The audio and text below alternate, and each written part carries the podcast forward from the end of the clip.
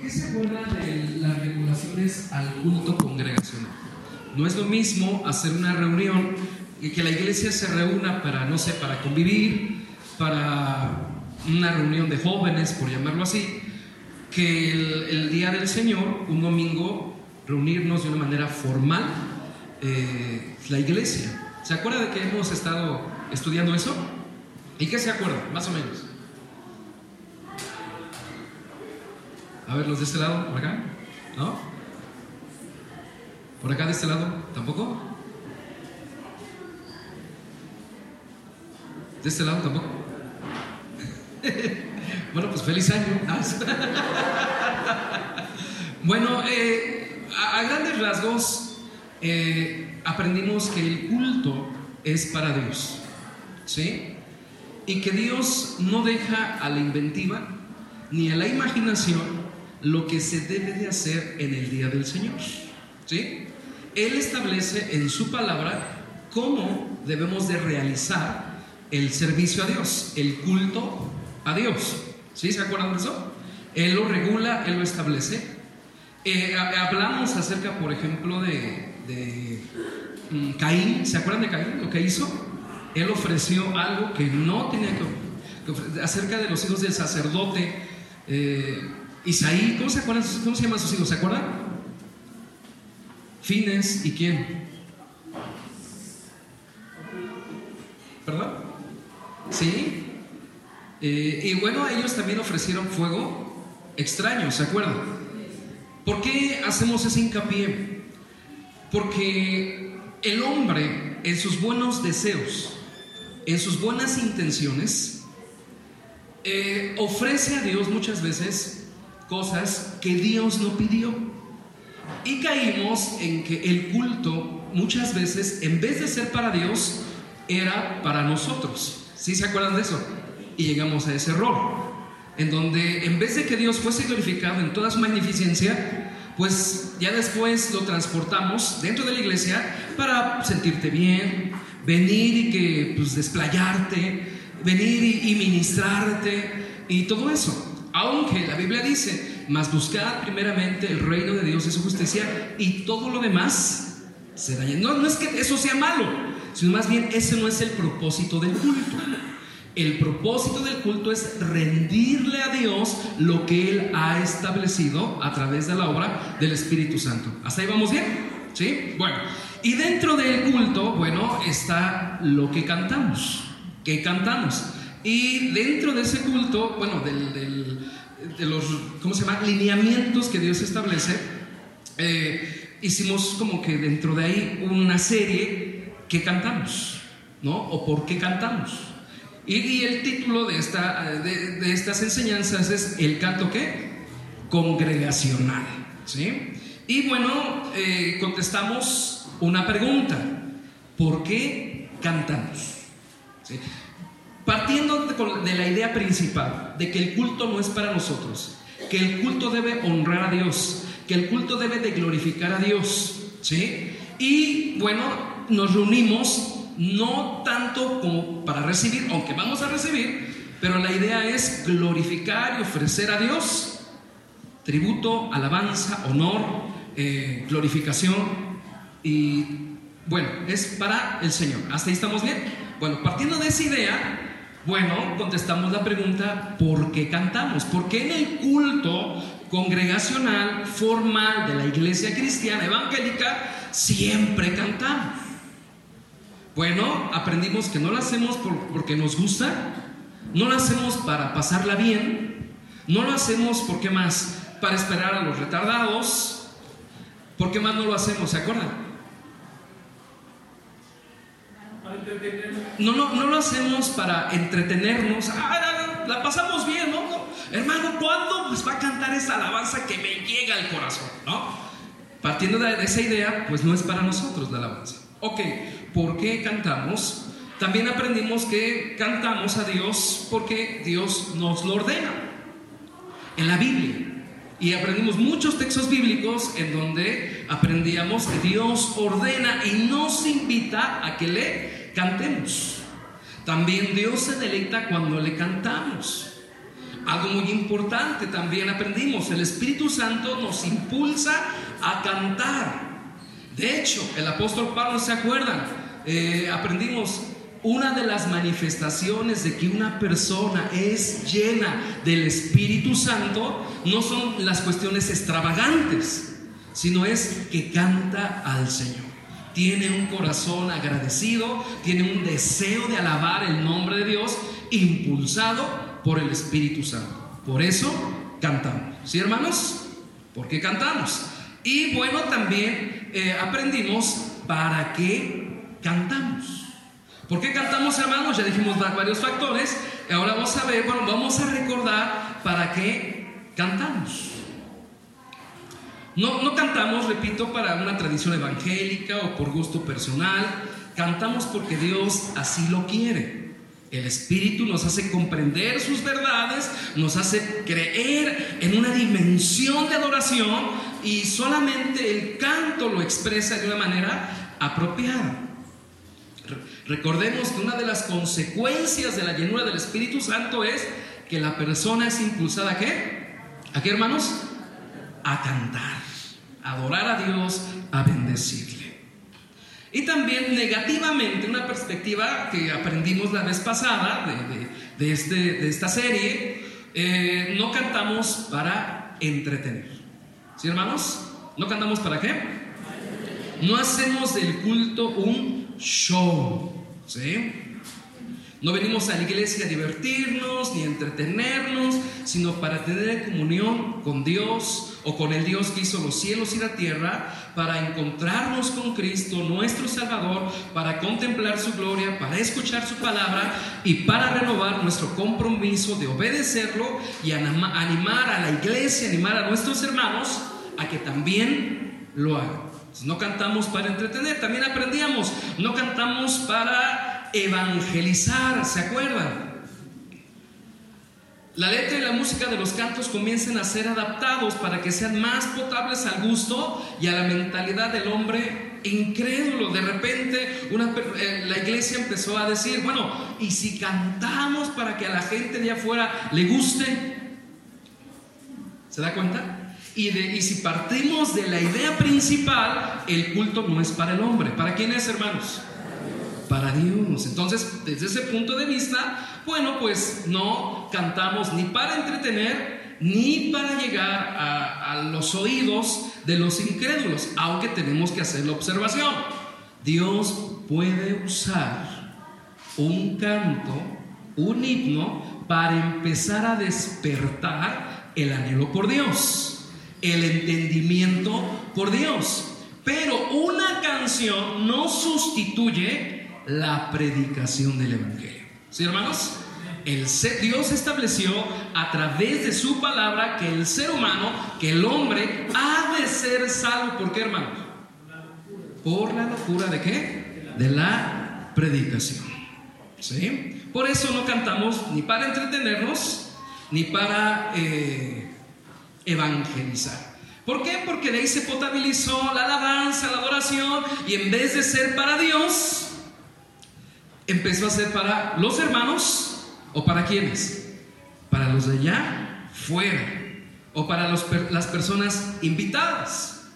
Y muchos creen, bueno, eh, haciendo una mala interpretación de lo que dice el apóstol Pablo, eh, de esa filosofía de que la iglesia tiene que hacerse al gusto del incrédulo.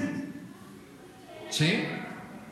Y, y creen tener apoyo bíblico en 1 Corintios 9, 19. Eso lo vimos la semana pasada a manera rápida de repaso. Me he hecho a los judíos como judío para ganar a los judíos, a los que están sujetos a la ley, aunque yo no esté sujeto a la ley. Como sujeto a la ley para ganar a los que están sujetos a la ley. A los que están sin ley como si yo estuviera sin ley. No estando yo sin ley de Dios, sino bajo la ley de Cristo para ganar a los que están sin ley, me he hecho débil a los débiles. Para ganar a los débiles y a todos me he hecho de todo, para que de todos modos se salve a algunos. Entonces unos malinterpretando este pasaje dicen, bueno, pues si estamos en una colonia de, de rockeros, pues hagamos la iglesia rockero. Si, si hay una influencia o una mayoría de nuestra población, no sé, darquetos, porque sí los hay, ¿eh? ustedes no crean que estamos bromeando, lo hay. Hay una iglesia que, que mal, ha malinterpretado esto, y no, pues hagamos, eh, y ves al pastor vestido de negro, eh, y es darqueto. ¿Por qué? Porque en esta malinterpretación. Entonces, y a eso, y a ese extremo se le llamó pragmatismo. ¿Cómo se le llamó, hermanos? ¿Y qué es el pragmatismo? El fin justifica los medios. Hagamos cualquier cosa basados eh, supuestamente en esta malinterpretación, hagamos cualquier cosa con tal de ganar a quienes? A los incrédulos. Pero la idea principal que hemos estado desarrollando ya en estos meses es, es que el culto, la adoración, la iglesia eh, no debe de ser de agrado a los hombres, debe de ser de agrado a Dios. ¿Por qué? Porque debe estar eh, alineada, debe de estar corregida, debe funcionar de acuerdo a la palabra de Dios. Entonces, el apóstol Pablo, rápidamente, eh, no es que sea pragmático. El apóstol Pablo no está dando una recomendación de que nos debemos comportar como incrédulos. Imagínese usted de repente en, esa confusión, ahora que pasaron las fiestas de Navidad y de Año Nuevo, pues a mi familia le encanta tomar.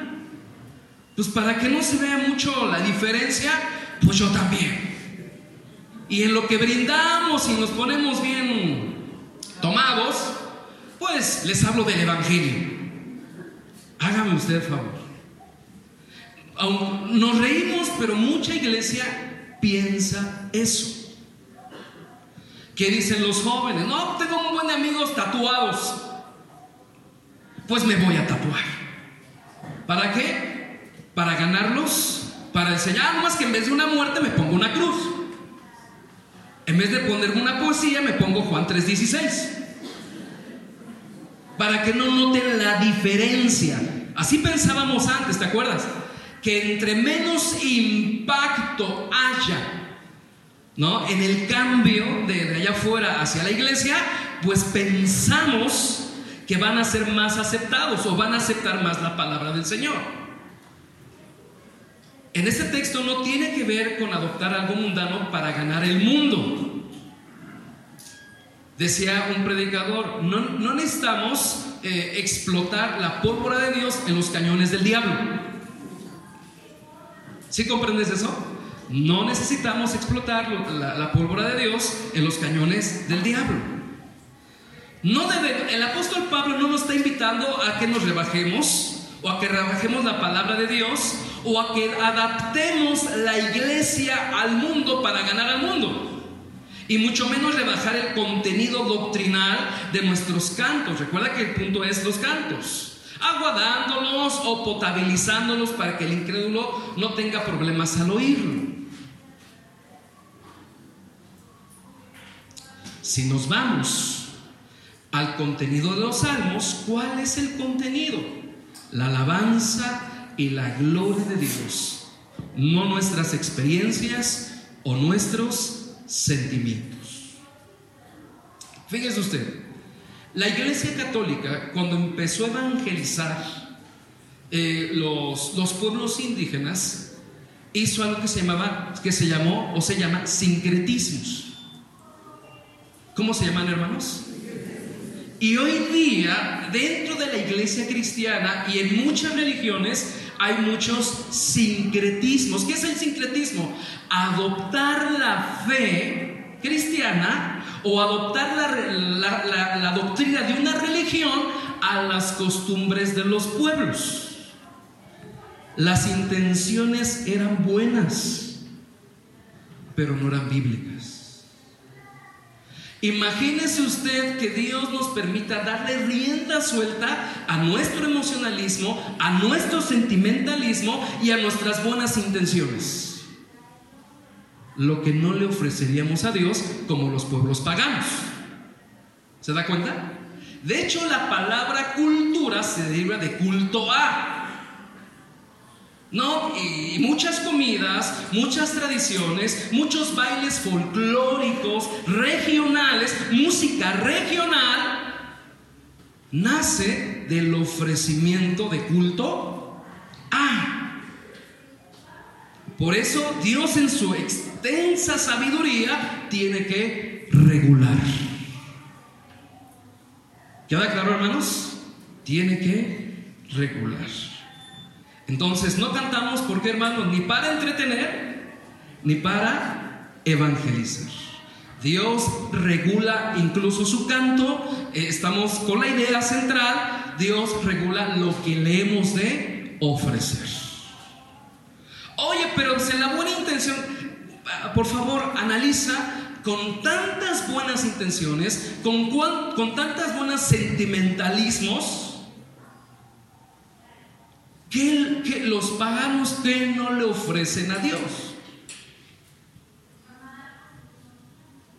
A ver, ustedes ayúdenme, ¿qué no le ofrecen a Dios? En su idea, en su religión pagana. Digo pagana porque está fuera totalmente de la palabra de Dios y está dentro de la emoción, dentro del sentimiento del hombre, pero fuera de la verdad, fuera de la palabra. Ahora, hago esta aclaración porque yo sé que para nosotros es muchas veces chocante. Porque venimos de un lineamiento en donde nosotros tenemos que ah, sentir pasión, sentir poder. ¿No? Yo voy a la iglesia y ahí este, dejo todo. Y sí, efectivamente, va dentro del paquete, pero no es el propósito principal. ¿Sí, hermanos? ¿Vamos bien? Ok, entonces vamos a ver en este momento aspecto positivo del cántico congregacional. Ya vimos los algunos aspectos negativos. Entonces, ¿cuáles son los propósitos que sí debemos alcanzar con nuestros himnos, con nuestra alabanza? ¿Cuál sería el propósito de la adoración congregacional? ¿Cuál sería, repito, estamos hablando de la, del culto que congregacional, del culto formal. Hay, va a haber, vamos a estudiar hoy que va a haber muchas canciones, muchas alabanzas cristianas que no entran, bíblicamente hablando, dentro del culto que formal de adoración para Dios. Esa usted la puede escuchar en casa. ¿Queda claro? Esa queda para su uso personal, por llamarlo así. Pero no todo es para el culto ¿qué? congregacional. ¿Sí está claro eso, hermanos? ¿Sí? No todo es que para el culto congregacional. Oye, pero es que esta alabanza de X artistas en verdad está bien padre y me gusta. Qué bueno. Escúchala en casa. ¿Sale? Allá. O en tu auto, o en, cuando vayas en metro, ¿eh? sin problema. Pero estamos aprendiendo que Dios no deja la inventiva, Dios no deja a la buena intención lo que se le da de qué? De ofrecer. No me gustó, es que no era para ti, hermano. Es que como que no sentí, es que no andamos por sentimientos, andamos por fe. ¿Vamos comprendiendo eso? Ok. Entonces, número uno, debemos cantar para darle gloria a Dios y deleitarlo a Él. Debemos cantar para darle gloria a Dios y deleitarlo solo a Él. Y hoy vamos a estudiar qué implica eso. Porque el deseo de la iglesia es adorarlo a Él. ¿Estás conmigo? Bendecir su nombre. Y a nadie más. Nadie más debe de ser el objeto primario de la atención mientras cantamos. Ya aprendimos, y repito, ni los nuevos, ni los hermanos, aunque, ay, es que el hermano viene con tremendo dolor emocional. No importa. No vamos a cantarle a Él. Él es, es a Dios a quien dirigimos primariamente nuestra alabanza y es su gloria la que procuramos cantar. ¿Para quién cantamos, hermanos? ¿Sí? ¿Para agradar a quién? Aprendíamos semanas atrás que muchos hermanos dicen, es que yo no canto porque canto muy feo. No te preocupes, para que nuestra intención no es agradar a los hermanos, es agradar a quién. Bueno, en tu lugar. Ya cantar aquí enfrente y eso otro cantar. ¿Ok? Muy bien. Y vamos a ver algunas citas bíblicas. ¿Sí están allá atrás? Pueden poner Salmo 9:11. Nos vamos a ir rápidamente, solamente las voy a leer. Cantad a Jehová que habita en Sión, publicad entre los pueblos sus obras. Cantad a Jehová que habita en dónde? En medio de la congregación, en medio de su pueblo, ¿qué dice? Publicad entre los pueblos qué? Sus obras, las obras de Él. Salmo 13:6. Cantaré a Jehová porque me ha hecho bien. Salmo 21:13, engrandécete, oh Jehová, que nuestro canto engrandezca al Señor, en tu poder cantaremos y alabaremos tu poderío. Salmo 27:6. Luego levantará mi cabeza sobre mis enemigos que me rodean, y yo sacrificaré en su tabernáculo sacrificios de qué? de júbilo. Fíjate, no estamos tampoco diciendo que la iglesia debe de ser algo fúnebre. ¿Sí, hermanos? Sino que dice el Señor con júbilo y cantaré y entonaré alabanzas a quién? Salmo 29 del 1 al 3. Tributados, es un pago, un tributo no es algo opcional entre los pueblos. El pueblo esclavizado se veía que se veía, perdón, obligado a qué? A pagar qué? Y vaya que si estamos pensando últimamente los mexicanos en los impuestos, ¿ah? Porque Hacienda no nos va a preguntar si queremos pagar. Bueno, tributad a Jehová, oh hijos de los poderosos, dad a Jehová la gloria y el poder, dad a Jehová la gloria de vida a su nombre, o sea, de acuerdo a lo que él es. Adorad a Jehová en la hermosura de la santidad. Voz de Jehová sobre las aguas. Truena el Dios de la gloria. Jehová sobre las muchas aguas. Aquí vemos una insistencia. Digo conmigo insistencia. Clara, dad a Jehová, adorad a Jehová, atribuidle a él la gloria de vida que a su nombre. Salmo 34, cantad a Jehová, vosotros sus santos. Hace un rato hablábamos acerca del tributo, es un pago. Y, ahorita vemos, es una orden, cantad a Jehová, vosotros santos, y celebrar la memoria de su santidad. Por tanto a ti cantaré, gloria mía, y no estaré que. ¿Y no estaré que, hermanos? Ah, entonces cuando nos congreguemos para adorar a Dios, hagamos el esfuerzo. ¿Por qué, hermanos? Por cantar. ¿Por qué, hermanos? Y no estaré callado. Jehová Dios mío, te alabaré. Fíjate usted qué bonito. Para siempre. Estamos aprendiendo que nuestro Dios es el oyente. Él es el que escucha y destinatario principal de nuestros cantos. A quien nosotros con nuestros cantos debemos agradar y glorificar mientras cantamos. Entonces, ¿a quién debemos de cantar, hermanos? ¿A quién?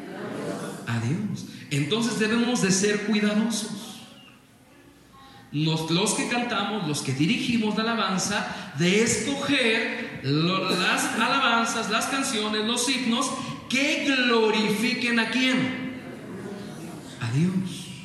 Que hablen de su gloria, que hablen de su magnificencia. Entonces, eso nos lleva a esta pregunta. ¿Cuáles son las alabanzas? ¿Cuáles son los himnos que debemos entonar Ojo, ojo, perdón, hago esa observación. En nuestros cultos formales de alabanza a Dios. Para el mayor deleite y mayor la gloria de Dios. ¿A quién venimos a deleitar, hermanos? Deleítate. Así mismo en el Señor, dice el Salmo 100, perdón, el Salmo 37. Entonces, ¿cuáles son los himnos que debemos entonar, las alabanzas que debemos entonar, de, cantar con alegría, con gozo, con júbilo, porque no son para mí? No son para nosotros. No es para pasarla bien. Eso se responde con otra pregunta.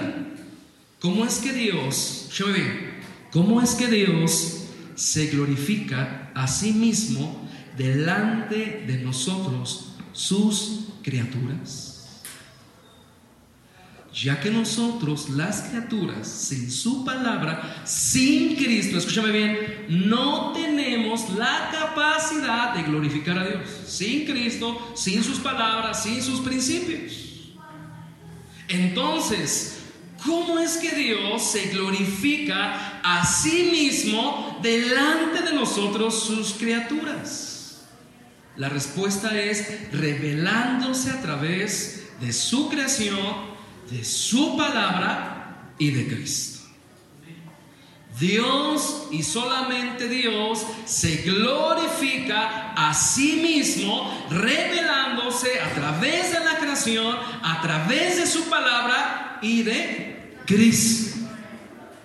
Si nuestros cantos no, bueno, son ofrecidos a Dios sin esta revelación, la iglesia terminaría cantando, escúchame bien, amor eterno. No, pon, atención a mis palabras, ¿sí o no? Ah, pues es que le canto con todo el corazón y con todo cariño y con... Es que Dios es bueno, amor eterno, inolvidable. Pero ese no es el propósito, ¿se da cuenta? Salmo 19.1. Dice, estamos hablando que la iglesia canta y Dios se glorifica a través de su revelación. Entonces la iglesia no puede glorificar a Dios si Dios no se le que revela través de su creación, a través de su palabra y a través de Cristo. Salmo 19.1. Los cielos cuentan la gloria de Dios y el firmamento anuncia la obra de sus manos. Verso 7. La ley de Jehová es como, o sea, la palabra de Dios es como. Quieres o queremos, anhelamos que nuestra alabanza sea perfecta, debe ser basada en qué? En la ley de Jehová. Porque solo la ley de Jehová es perfecta. Y cuando, me cuando hablamos de la ley, estamos hablando de su palabra, no de los diez mandamientos, nada más. ¿Y qué hace su palabra? Que convierte el alma. El testimonio de Jehová es fiel y hace sabio al sencillo. Fíjese usted, convierte el alma, el testimonio de Jehová es fiel, que hace sabio al sencillo. Ahí el hombre, las manos del hombre no tienen injerencia. Por más que hagamos espectáculo, que hagamos show, que hagamos desayuno, lo que tú quieras, nada que haga el hombre tiene la capacidad de cambiar el corazón del hombre. Por muy bonito y mucho sentimiento que le pongamos a nuestras canciones. En la medida en que nuestra alabanza, nuestros cantos, nuestros himnos reflejen eso, eso mismo que Dios ha revelado de su persona, sus obras, sus propósitos, sus promesas, en esa misma medida Él será agradado y glorificado. Entonces la iglesia tenemos que ofrecer lo que Él ha establecido y lo que Él ha revelado. La iglesia tenemos que cantar lo que Él ha revelado. ¿Puede decir eso conmigo? La iglesia tenemos que cantar lo que Él ha revelado. ¿Sí? En pocas palabras, en español iztapalapense, cantemos lo que Él quiere que, que cantemos. ¿Sí, hermanos? Cantemos lo que Él quiere que, que cantemos. ¿Y cómo lo vamos a saber? Bueno, estamos estudiando. ¿Qué dice la Biblia? Aquí dice la palabra de Dios. Y hacemos una comparación. O sea, ¿qué es lo que le agrada a Dios? Lo que Él ha establecido que a Él le agrada. No lo que Él ha establecido que a mí me guste. Que me haga sentir bien. Los grupos, por ejemplo, de apoyo como Alcohólicos Anónimos, ellos buscan mucho que el hombre tenga catarsis. ¿Sí? Que saquen toda su, su emoción. ¡Ah! Sí, dime tú, Y hasta les dicen de groserías, ¿no? Y cuestiones así. Háblame fuerte, sí, dime, dime, dime, dime, dime, dime malo, sí. Ah. Y muchos vienen a la iglesia con esa intención de buscar un catarsis, una catarsis. Dios estableció, escúchame bien, qué es lo que a Él le va a agradar. Estamos alineándonos y en el culto, en el canto, queremos agradar a Dios. ¿Sí, hermanos? Y desde ese punto de vista incluso podemos traer a un excelente cantante, podemos traer a un tenor, pero con un canto vacío, insubstancial. Pero podemos tener a otro hermano que no tiene pues mucha habilidad del canto y sin embargo esta persona que no tiene mucha habilidad del canto ah, da a Dios un himno lleno, una alabanza llena de la palabra de Dios. Podemos asegurar que por el testimonio de la palabra de Dios, que el que, el que agrada más a Dios es aquella persona que ofrece lo que Dios ha pedido que se le dé. ¿Sí? Aunque tenga que limitantes. Aunque tenga que, hermanos. ¿Por qué, hermanos? Porque Dios no es como nosotros. Uno de los problemas de la estética en la iglesia es que pensamos que a Dios tiene que gustarle lo que al hombre le gusta humanizamos a Dios. Ah, y, no lo decimos, pero lo llegamos a pensar. Si a mí me gusta, entonces a Dios le gusta. Si los cristianos nos la pasamos bien y salimos de la iglesia eh, con júbilo y con gozo, yo creo que a Dios le agradó.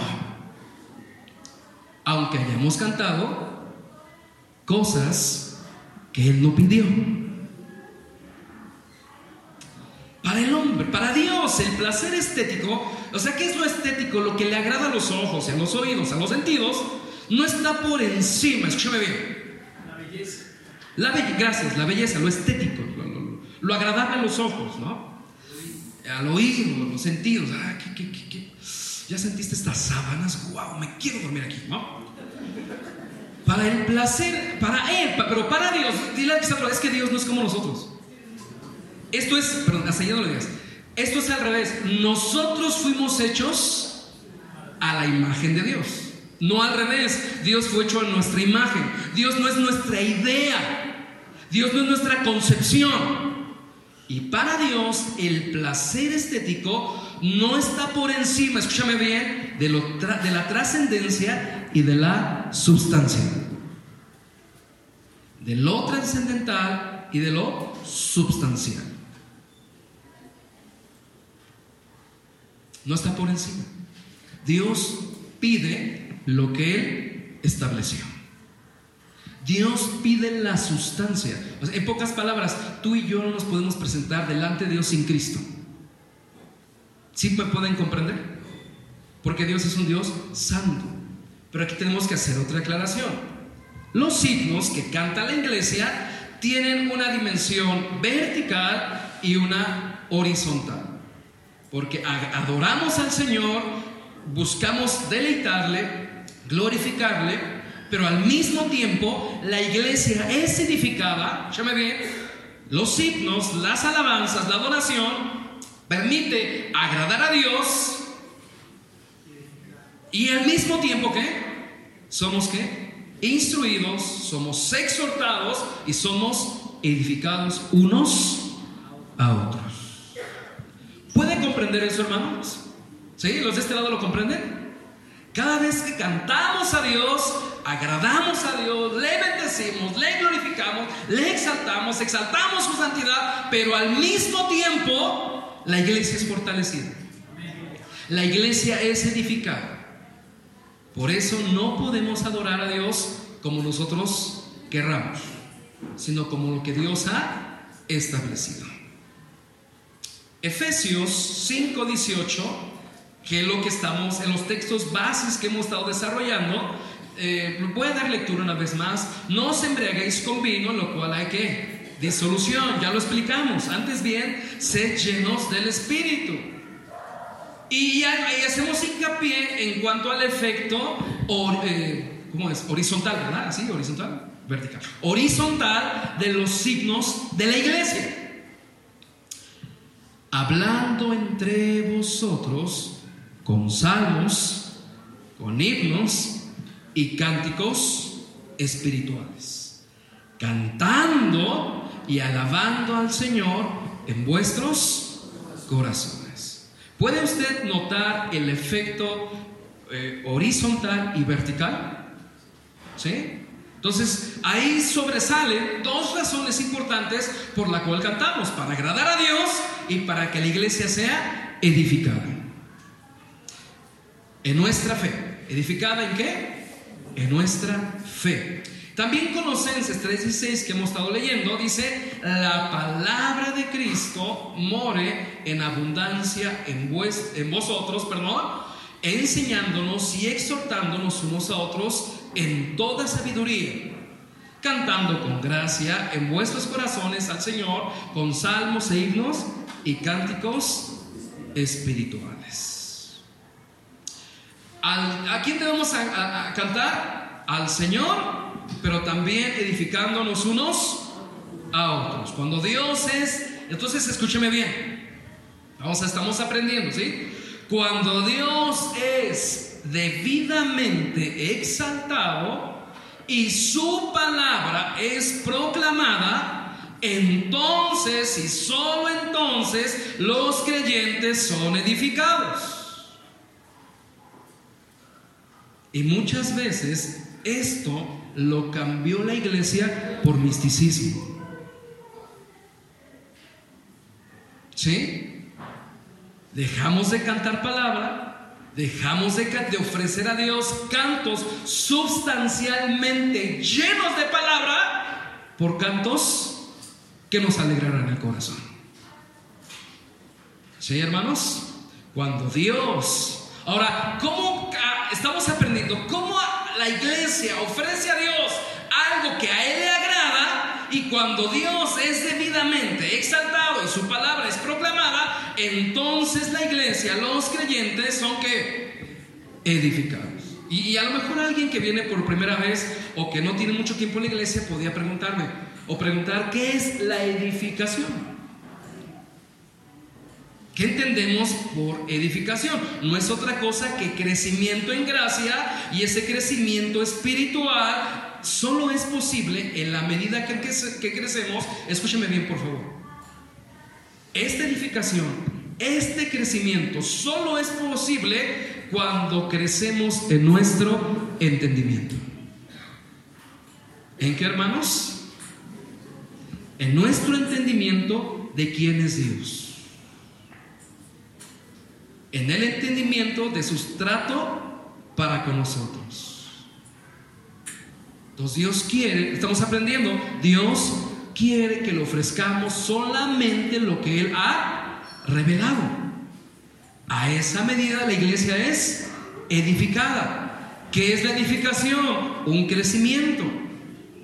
Y la iglesia crece en su entendimiento, bueno, en su edificación cuando vamos comprendiendo quién es Dios y cómo es su trato para con nosotros, bíblicamente hablando. Y eso nos prepara para una adoración más profunda y más deleitosa. A medida que, a través de la palabra Dios se va revelando a tu vida y Dios permite a veces circunstancias difíciles, a veces Dios permite cierto dolor en nuestra vida, cierta preocupación, cierta depresión incluso. Pero cuando, ha habido entendimiento de la palabra de Dios, no importa, eso prepara mi corazón. Dios sigue siendo Dios. A Él sea la gloria. Y le voy a adorar y le voy a bendecir, aunque haya perdido la América. Felicidad, bueno, saludos a mis amigos americanistas. gloria a Dios. Podemos describir ese proceso como una espiral ascendente. Estamos aprendiendo esto. La edificación, crecimiento, adoración, una adoración más profunda, más edificación, mayor crecimiento una vez más y así sucesivamente. Pero todo esto en el contexto de la palabra de Dios. Todo esto en el contexto de qué hermanos? No de la tradición, no del sentimentalismo, no de la emoción, no del énfasis del gozo, aunque todo ello, pues obviamente va dentro del paquete de la edificación. Por eso Pablo insiste, 1 Corintios 14, del 13 al 17, por lo cual, lo que habla en lengua extraña, perdón, volver a leer, por lo cual, el que habla en lengua extraña pide en oración poder interpretarla. Di conmigo entendimiento. Porque si lloro en lengua desconocida, mi espíritu ora, pero mi entendimiento queda sin fruto. Vean ustedes el énfasis de que Dios usa al apóstol Pablo para que podamos ver la importancia del entendimiento. Dios quiere que comprendamos, que entendamos. ¿Qué pues? Verso 15. Oraré con el Espíritu, pero oraré también con qué? Si lo aplicamos al canto, bueno, lo hacemos en el espíritu, pero también cantemos entendiendo los principios de Dios, las verdades de Dios. Cantaré con el espíritu, pero cantaré también con el entendimiento. 16, porque si bendices solo con el espíritu, el que ocupa lugar del, del simple oyente, ¿cómo dirá amén a tu acción de gracias? Pues no sabes lo que has dicho. Porque tú a la verdad bien das gracias, pero el otro no es edificado. O sea, no ha entendido. Debemos cantar y orar con nuestro entendimiento. Cantar alabanzas a Dios requiere un gran esfuerzo mental. Cada vez que vengamos a adorar a Dios, no apaguemos la mente sino analicemos las letras, analicemos la palabra que estamos entonando, que estamos cantando. Agrada a Dios y al mismo tiempo edifica tu entendimiento, edifica tu alma. Bueno, los signos que cumplen mejor este propósito son aquellos que tienen una letra más rica en verdades bíblicas. Y una melodía que sirva de vehículo apropiado para esas verdades que están siendo proclamadas a través del canto. Entonces debemos cantar la palabra. ¿Qué debemos cantar, hermanos? La palabra. ¿Por qué? Porque es la verdad la que santifica. Padre, santifícalos en tu verdad, tu palabra es la verdad. Si queremos presentar a Dios una adoración diseñada y requerida por Dios, entonces debemos hacer lo que dice Colosenses 3:16. La palabra de Cristo more abundantemente en vosotros. Salmo 119, 71. Mis labios rebosará alabanza cuando me enseñes tus estatutos. ¿Se da cuenta? Hablará mi lengua tus dichos, porque todos tus mandamientos son justicia. He deseado tu salvación. Versos 174. Oh Jehová, y tu ley es mi delicia.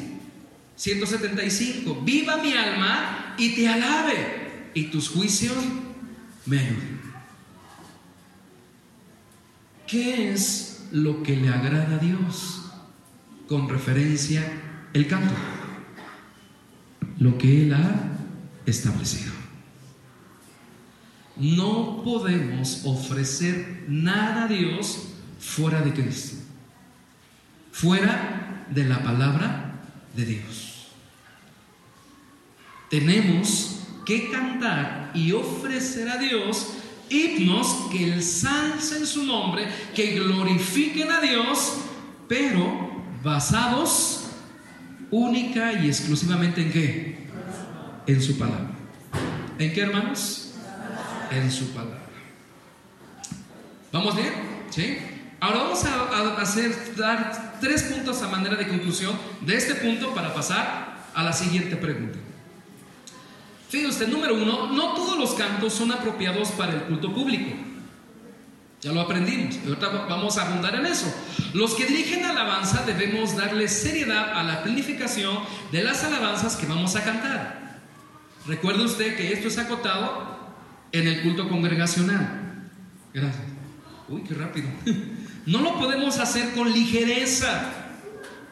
Recuerda usted que la alabanza, el canto a Dios no es algo ligero, no es un ups, ya que, no, es algo que Dios pide, es algo que ofrecemos a Dios. Tenemos que preparar nuestra mente para venir y adorar a Dios.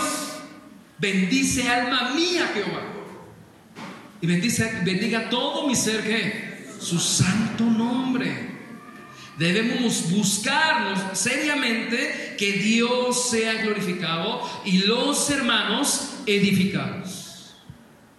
Debemos buscar de una manera seria, consciente y concisa de que Dios sea quien, hermanos, glorificado y los hermanos, la iglesia, la iglesia sea edificada. Número uno. Número dos. Debemos prepararnos adecuadamente para alabar como es debido. Nuestra mente juega un papel muy importante en el momento en que estamos ¿qué? cantando. Es un esfuerzo. ¿Sí? Eh, es un tributo a Dios. Es un pago, exige concentración, exige el, ejercicio de nuestras neuronas. No cantar por cantar. Exige que comprendamos los principios de Dios a la hora de cantar. Número tres, de ninguna manera tratamos de dar la impresión de que el culto público es el único lugar donde los cristianos deben de cantar. De hecho, nadie puede alabar a Dios apropiadamente si no es un adorador durante toda la semana. Bendecirá Jehová en todo tiempo. De continuo estará su alabanza en mi boca. Salmo 34.1, bendecirá Jehová en todo tiempo, su alabanza continúa en mi boca. Algunos hermanos preguntan si hay algún cantante evangélico, grupo que, que recomiende. Bueno, ya después de todo esto, ¿qué hacemos? Y quiero hacer una breve aclaración rápidamente. Eh, es, escuchando, por ejemplo, al director de alabanza de la iglesia, del pastor este, MacArthur, él decía lo siguiente. Como sabemos que la iglesia tiene que ser edificada y que esta iglesia tiene mucha influencia en su ciudad, los pastores, bueno, los directores nos podemos dar el lujo, ya no tan solo de cantar cualquier himno, cualquier adoración, de cualquier adorador o artista cristiano. Le voy a explicar. Y decía lo siguiente, fíjate qué interesante. Porque, por ejemplo, si e, este cantante, este ministerio, por llamarlo así, puede tener excelentes melodías para Dios. Eh, teológicamente correctas. Pero su testimonio no es congruente con lo que canta.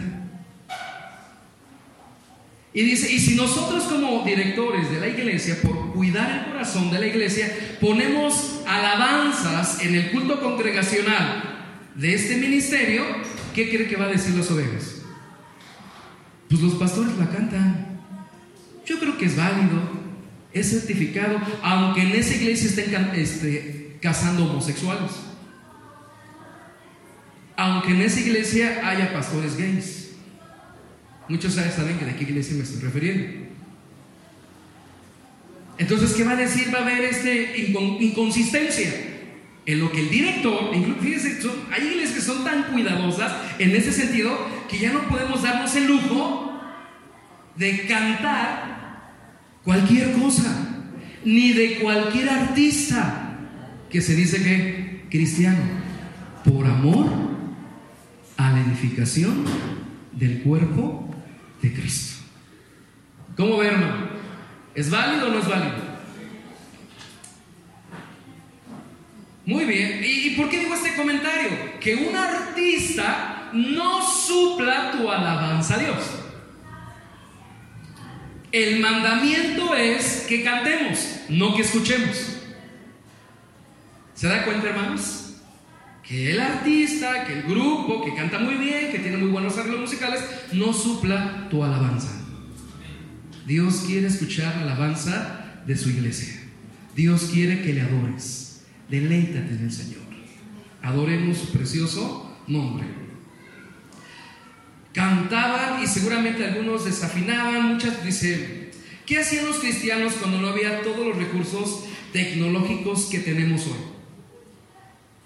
¿Qué hacía la iglesia que, que no tenía los recursos que hoy los tenemos? El internet, los celulares y tantas cosas, ¿no? Las tablets, listas de reproducción, ¿no? Spotify. Porque muchas veces nos confundimos, ah, estoy, estoy en la presencia del Señor, ponte a cantar, ponte a, a tal hermano que esté cantando y nosotros aquí. No, nada sustituye qué? Tu alabanza. ¿Qué hacía la iglesia cuando tenía los recursos tecnológicos que hoy tenemos? Pues ellos cantaban. Y seguramente algunos desafinaban, pero ofrendaban a Dios. Que Dios escuche tu canto y tu alma sea edificada, aunque a nadie le guste cómo cantes. Porque la Biblia dice de los íntegros. ¿De qué hermanos? De los íntegros. Oye, pero es que yo canto muy feo. No canto, aullo. No, no, mira. De los íntegros, ¿qué hermanos? Es hermosa que la alabanza. De, de la iglesia, es hermosa la alabanza. ¿Sí, hermanos? Venimos de una línea, de una corriente en donde el grupo de alabanza tenía que escucharse muy fuerte a manera de concierto. ¿A poco no? Así teníamos, así lo. Pero la idea es al revés: que el canto de la iglesia resuene y se oiga más fuerte que incluso nada, el, el director de alabanza y el grupo que de alabanza. Entonces lo estamos entrenando, hermanos. Por eso eh, hay iglesias, no, no, no, vamos a decir que vamos a estar aquí, pero hay iglesias donde solamente hay un pianito, hay un órgano, con la intención de que se escuche las voces, los hermanos, que resuene la alabanza del cuerpo de la iglesia y no a manera de concierto. Tristemente, muchas veces, eh, así lo llegué, yo, yo, yo llegué a, escucharlo. No, vamos a la iglesia. Allá eh, nuestro pastor, oh, canta bien padre. No, padre. Ahora vamos a voltearlo. La idea no es que se escuche tanto, aunque se va a escuchar, pero la idea es que juntos cantemos, aunque desafines, no te preocupes. De los íntegros es hermosa la alabanza. Muy bien.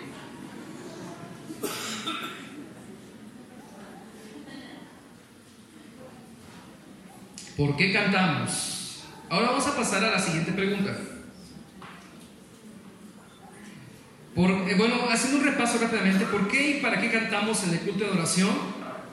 Ya lo vimos, no cantamos para entretener a los congregantes, no cantamos para evangelizar, sino para darle gloria a Dios y para la edificación de nuestros hermanos en la fe. Recuerda usted que el canto congregacional tiene un efecto vertical y horizontal. ¿Sí, hermanos? Ok, ahora vamos a hacer la siguiente pregunta. ¿Qué debemos cantar? Y bueno, en el corto tiempo que me queda, quise irme rápido y avanzar lo más posible, pero también, hablando del entendimiento, es bueno que comprendamos. ¿Qué debemos cantar? ¿Qué características indispensables debe tener nuestra alabanza congregacional? De modo que cumplan los propósitos por los cuales cantamos. ¿Por qué cantamos? Para, para agradar a Dios. Recuerde usted, y solamente Dios le agrada lo que Él ha establecido.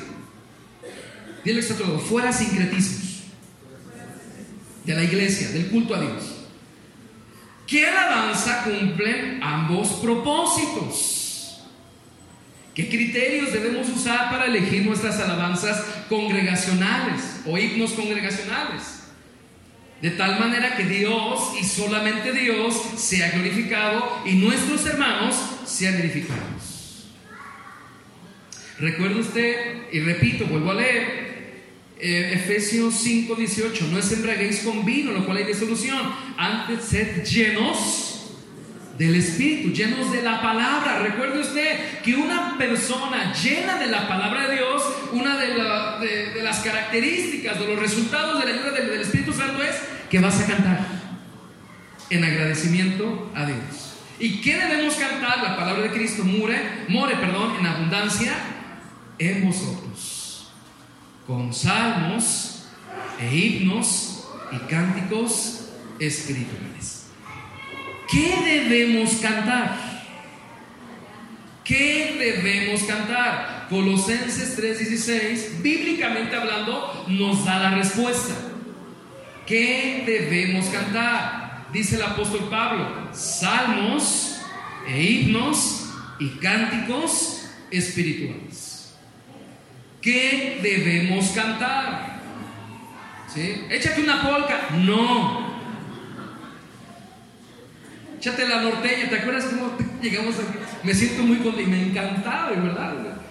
Me encantaba a mí, me siento muy contento. Ni siquiera cantábamos a Dios.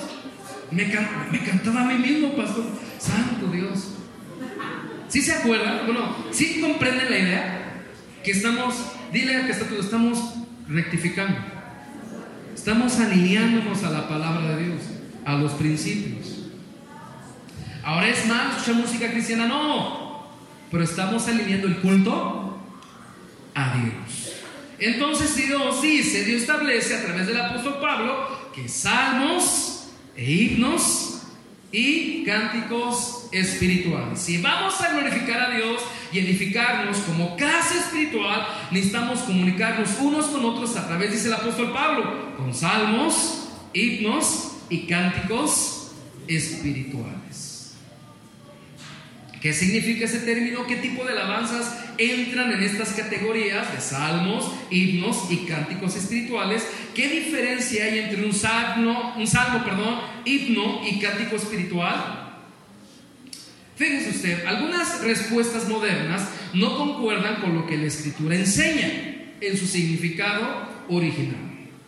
No debemos olvidar que la Biblia se interpreta con la Biblia. La Biblia se interpreta con la Biblia. ¿Qué tipo de alabanzas Dios quiere que cantemos en su culto público? Según estos dos textos, inciso A, salmos. Salmos. Y vamos a, desglosar. Bueno, yo creo más. Santo Dios, ¿cuánto me queda? Cero, gracias. No nos demos gracias al Señor, hermanos. Miren, la próxima semana que el pastor David les va a enseñar. Bueno, aunque sean los salmos, ¿no? Ya, ¿cuánto, ya, cuánto menos? Inciso A, salmos. Dice la Biblia, debemos de cantar ¿qué? Salmos. Vamos desglosando poco a poco. ¿Y qué, qué significa salmos? Canción de alabanza. Vamos a realizar, vamos a desglosar, fíjese usted, bíblicamente hablando aparece 87 veces en la Septuaginta, que es la versión del, griega del Antiguo Testamento, la versión de Cristo y que los apóstoles usaron. 80 veces, perdón, 87 veces aparece la palabra salmos. De 78 de ellas se encuentran en el libro de los salmos. Hay un libro que se llama Salmos. De estas 78 veces, 67 aparecen en los títulos de los salmos. En el Nuevo Testamento esta palabra aparece siete veces. Y tres de estas siete hacen cita a los libros de los salmos. En 70 veces se usa en referencia a los salmos inspirados del salterio. Ahí, ahí, ahí brinca una palabra, el salterio. Fíjese usted que hay dos significados de la palabra salterio. Una de ellas es un libro de coros. Un libro que los judíos habían seleccionado de los salmos para cantar en el culto a Dios. Eso es salterio. Más adelante hay otro significado que es un instrumento de resonancia. Pero en este caso vamos a tomar el primer significado que es un libro de qué? De salmos. Dios estableció y guió a su pueblo para escoger salmos del Antiguo Testamento para entonar en el culto a Dios. Estamos aprendiendo qué debemos cantar. Salmos. ¿Sí?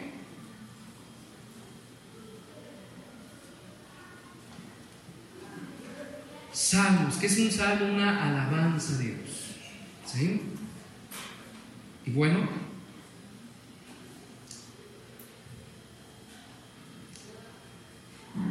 vamos a dar gracias a Dios.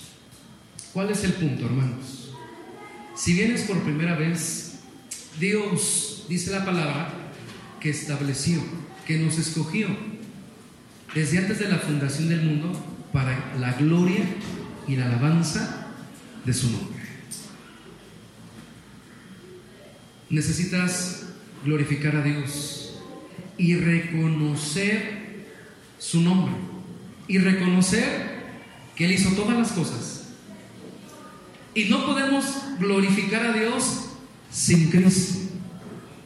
Necesitamos arrepentirnos, venir en arrepentimiento de fe a Dios